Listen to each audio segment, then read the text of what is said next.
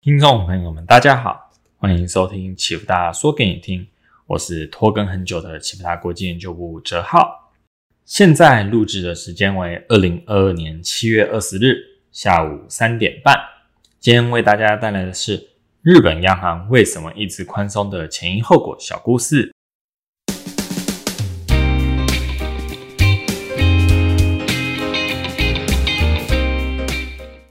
在二零二二年七月二十一日星期四，也就是明天，日本央行即将召开货币政策会议。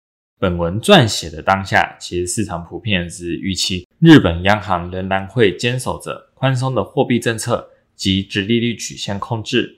尽管近期全球主要国家皆实施了紧缩的货币政策，例如美国联总会加息了一百五十个基点，外加缩表。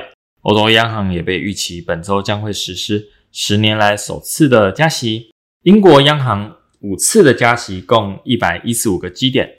长期维持负利率的瑞士央行也进行了十五年来首度加息，从百分之负零点七五上调至百分之负零点二五，共加息五十个基点。但是在这一连串的紧缩浪潮之下，日本央行不仅没有做出任何货币政策上的调整。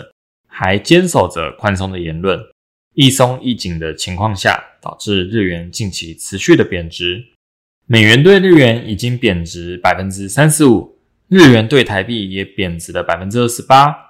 我们都知道，货币是一国国力强弱的象征。那为什么日本政府愿意让日元如此大幅贬值呢？这个故事就要从接近四十年前开始讲。一九八零年代的广场协议使得日元大幅度的升值。日本央行当时为了帮助出口厂商，采取了宽松的货币政策应对，使得日本借贷成本大幅降低，叠加日元的强势，因此日本国内热钱泛滥成灾，后面引发了日本经济泡沫化。整个广场协议的历史这里就不详述了。重点在于泡沫破裂之后。日本厂商并没有如一般经济衰退会发生的大量破产与退出市场，反而在经济泡沫破裂之后，部分的厂商苟延残喘下来。然而，经济活络的时期借钱扩张，不代表经济衰退之后债务就会消失。因此，日本经历了长期去杠杆的行为。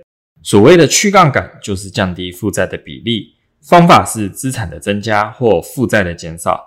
在经济停滞的情况下。资产既然没办法大幅增加，那企业厂商必然尝试减少负债。然而，我们知道经济扩张的泉源来自于投资的行为，投资就需要借钱，是一种加杠杆的行为。因此，长期的去杠杆其实是日本失落了数十年的原因之一。而其他如人口老化、终身俸禄或者是年功序列等日本其他层面的分析，在此就先不做讨论。我们就讲讲日本失落的数十年跟近期宽松的货币政策到底有什么关系。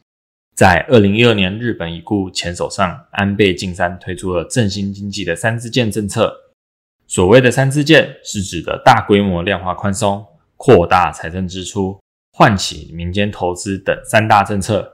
又因为日本的制造业是出口导向，因此大规模量化宽松使日元趋贬，可以刺激产业发展。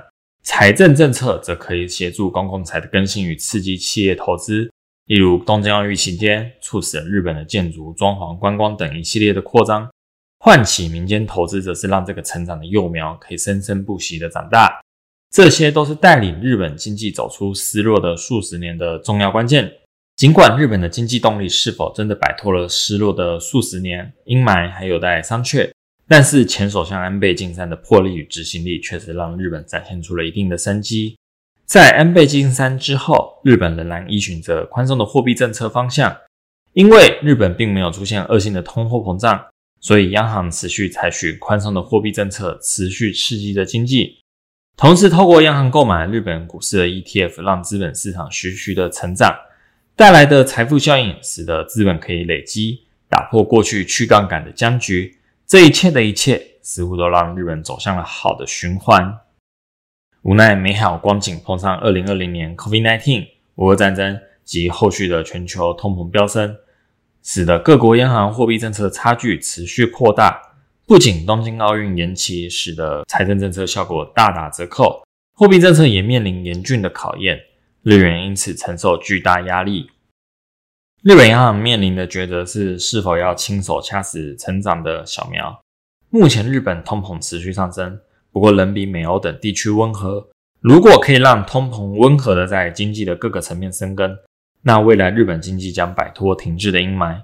但是这是宛如饮鸩止渴的行径，让目前的日元持续的贬值，居民购买力大幅萎缩，机构持续放空日元，赚得盆满钵满。